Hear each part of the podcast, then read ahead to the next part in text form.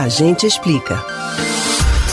Uma recente aparição do padre Fábio de Mello na TV chamou atenção para a Síndrome de Menier. Bem menos famoso do que o padre, esse problema de saúde gerou dúvidas em muita gente. Afinal, o que é a Síndrome de Menier?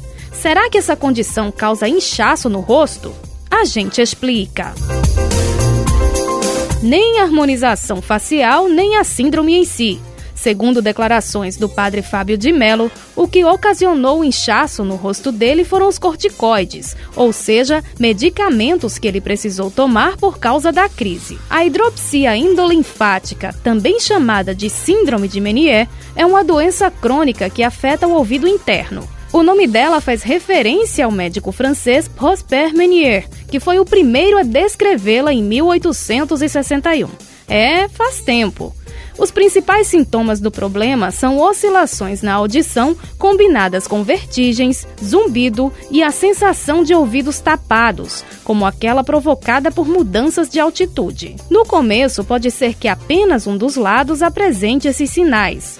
Com a evolução da doença, os dois ouvidos podem ser afetados. Embora não haja um consenso dos especialistas sobre a causa, acredita-se que seja o acúmulo excessivo de líquido dentro dos canais auditivos. Entre os motivos conhecidos para esse acúmulo estão os distúrbios autoimunes, inflamações, sífilis e outras infecções, traumatismo craniano, alergias, enxaqueca frequente e alterações anatômicas do ouvido. Os principais atingidos pela síndrome são os adultos de 30 a 50 anos de idade. Estudos recentes sugerem que as mulheres são mais afetadas. A duração das crises costuma variar entre 30 minutos e 8 horas. Esses episódios podem vir acompanhados de outros incômodos, como enjoos, vômitos e diarreia. O diagnóstico é feito por exame clínico, que pode contar com o auxílio de exames de imagem para descartar outras síndromes. A patologia não tem cura,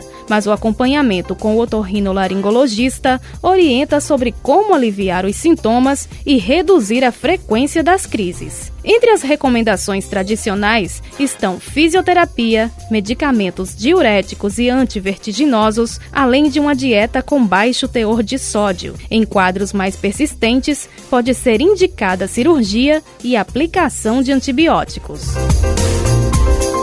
Você pode ouvir novamente o conteúdo deste ou outros A Gente Explica no site da Rádio Jornal ou nos principais aplicativos de podcast: Spotify, Deezer, Google e Apple Podcasts. Betânia Ribeiro para o Rádio Livre.